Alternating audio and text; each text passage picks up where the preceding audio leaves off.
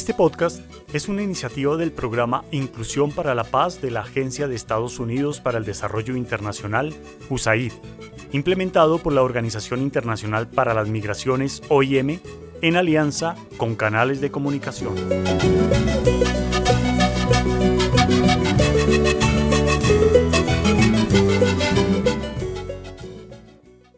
Hoy, en Cuenta la Tambora,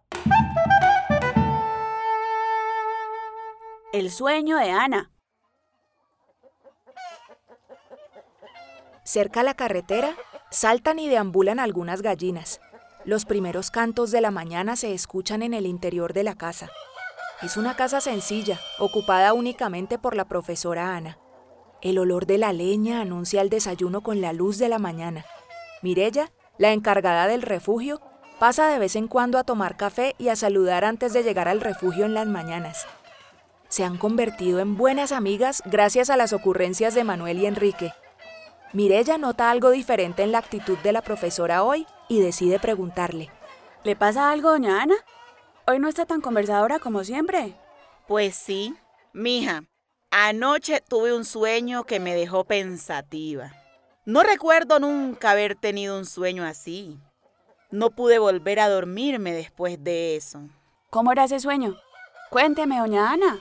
Ay, hijita, era la imagen de la Virgen María allá en el fondo de la chocolatera. Por un momento parecía tener vida y mover su rostro. Yo la veía entre humo, como si estuviera en el vapor de la olla. Lo que más me impresionó era su gesto y su mirada. Era como si quisiera decirme algo, hija. De repente, el silencio que las rodea es interrumpido por el sonido de un motor que se acerca. Frente a la casa se detiene una moto de la que desciende Ignacio, un joven del pueblo que se dedica a transportar personas y paquetes en su motocicleta. Mirándose entre ellas, esperan que el conductor apague el motor. Saludando, se aproxima a la casa. Profe Ana, buenos días.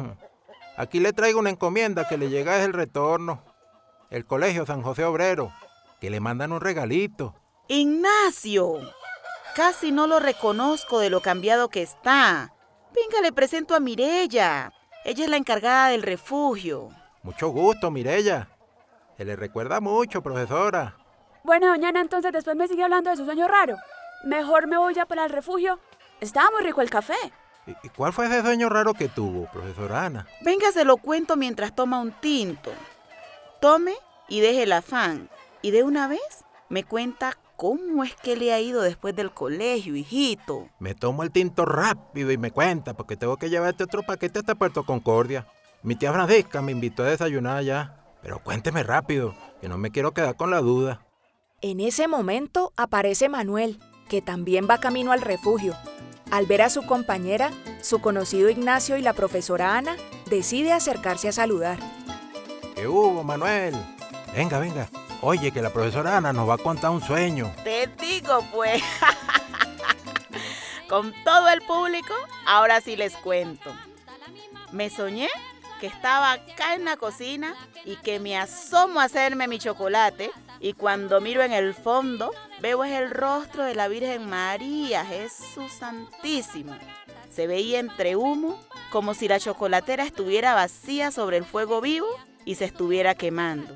Ay, Ahí solté la olla y salí corriendo a la puerta, pero nada que me abría. Estaba cerrada por fuera, entonces corrí a salir por la parte de atrás. Desde ahí se veía el planito donde juegan fútbol.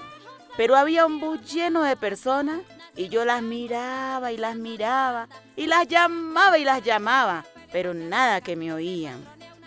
Ahí el bus seguía y más adelante se hundía. Entonces me desperté asustada y no pude dormir más. Ignacio, Manuel y Mirella escuchan con atención inmóvil el relato de este sueño. Cuando Ana termina, Ignacio, muy asustado, pone el pocillo del café sobre la mesa. Los otros callados son los únicos que permanecen atónitos con la mirada puesta en la señora. Yo no sé de sueños ni de nada pero me quedó una sensación fea de que algo malo puede pasar. No diga eso, señora.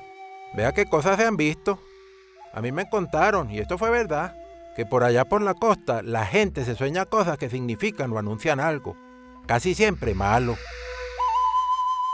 Ignacio, apurado, le entrega el paquete a la profesora y se despide nervioso. Sube a su moto y continúa hacia el camino de Puerto Concordia. No disimula que quedó afectado por el contenido del sueño.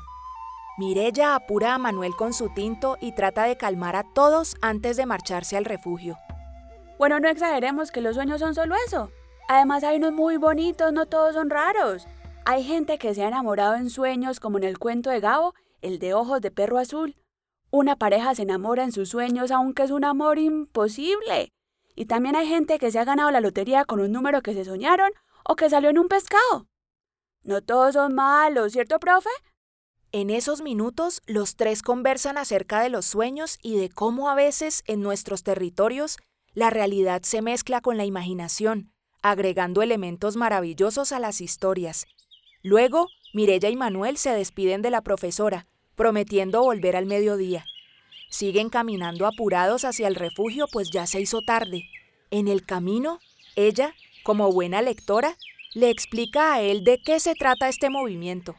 Le cuenta que está basado en la observación profunda de las prácticas y costumbres de las comunidades y su relación con los elementos mágicos propios de su repertorio, como los sueños de la profesora o las apariciones. Manuel, muy interesado en el tema, Pregunta si es mágico o fantástico. Mágico, Manuel, mágico. Mire, en las historias a los personajes les parece normal que una mujer salga volando entre unas sábanas recién lavadas o que aparezca un ahogado en la playa y la gente lo empiece a admirar en lugar de enterrarlo rápido. Cosas así pasan a diario en estos países y nadie parece impresionarse. ¿Se acuerda de la mujer que estaba embarazada nueve bebés y resultaron ser puros trapos? Por ejemplo, en la novela de Como agua para chocolate, hay un bebé que llora desde la barriga de su mamá cuando ella pica cebolla. ¡Imagínese! Es como cuando dicen que a un niño le dio mal de ojo y la gente ni se asombra. Es tan común que por eso se volvió importante escribir de esa misma forma. Manuel oye atento a Mirella y piensa en el realismo mágico tan presente en nuestra cultura, en las noticias y en la vida cotidiana. Durante el resto de la mañana, trabajan sin apuros y, como lo prometieron, regresan a casa de doña Ana al mediodía. Llevan un pollo asado para evitar la cocinada, pero cuando ven a la profesora se dan cuenta de que algo no anda bien. ¡Ay, muchachos! Menos mal llegaron.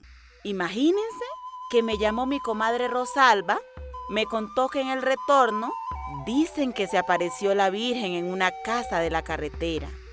Dice que en una chocolatera igual que en mi sueño.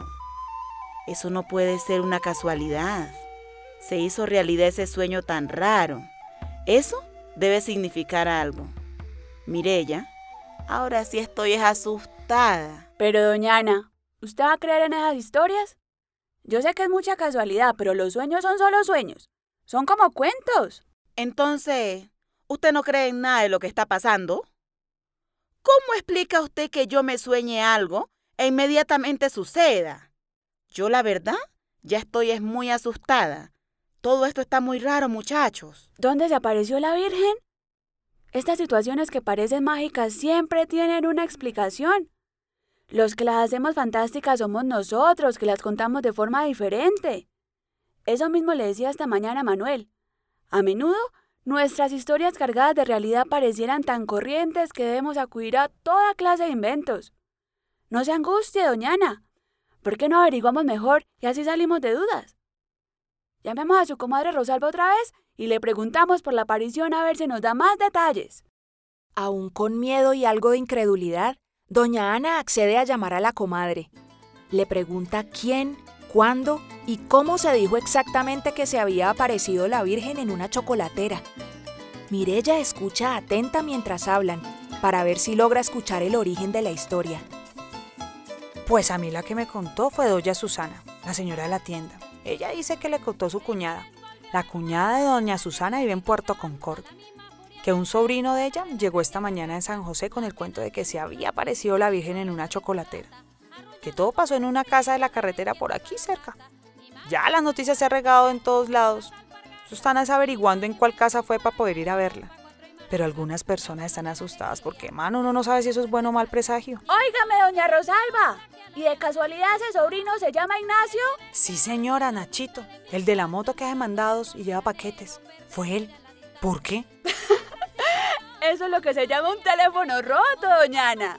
La aparición de la Virgen es la misma que usted se soñó, pero mal contada. Al parecer Ignacio no solo lleva paquetes. Una vez resuelto el misterio, doña Ana se despide de su comadre y, más tranquila, encuentra divertido el viaje que ha hecho su sueño. Mirella, por su parte, recuerda el paquete que Ignacio trajo más temprano. Oiga, doña Ana, hablando de paquetes, ¿Ya abrió el regalo que le mandaron del colegio? Ana abrió su regalo ante el asombro de todos. Se trataba de una chocolatera nueva. El pulso de la profesora se vuelve a acelerar. Piensa que no pueden haber tantas casualidades en el mismo día. Ay, no, por favor, no vamos a empezar otra vez. Esa sensación de asombro mágico es común en los seres humanos. Eventos como este han sido retratados muchas veces en el cine y la literatura. Y aunque parezca extraño, este tipo de pensamiento hace parte de la realidad. Al terminar la llamada, Ana se siente aliviada y algo ingenua. Todos estaban asombrados por la vuelta inesperada que había tomado la historia del sueño, y ahora con la chocolatera nueva. Repentinamente se oye una voz de mujer en las afueras de la casa. Buenas, ¿esta es la casa donde desapareció la Virgen? Manuel va a ver quién era la mujer que preguntaba por la aparición con la intención de explicarle que todo se trata de un malentendido. La sorpresa fue mayúscula al encontrarse con más de 100 personas con ganas de ver a la Virgen paradas desde la puerta hasta la carretera. Esto va a ser muy difícil de aclarar.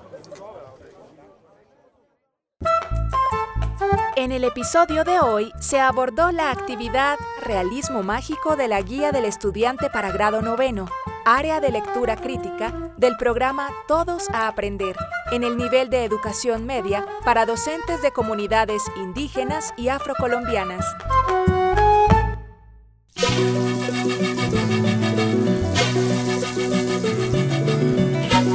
Este podcast se hace posible con el generoso apoyo del pueblo estadounidense a través de la Agencia de Estados Unidos para el Desarrollo Internacional, USAID. Su contenido es responsabilidad exclusiva de sus autores y no refleja necesariamente las opiniones de USAID o del gobierno de Estados Unidos, ni de la Organización Internacional para las Migraciones, OIM.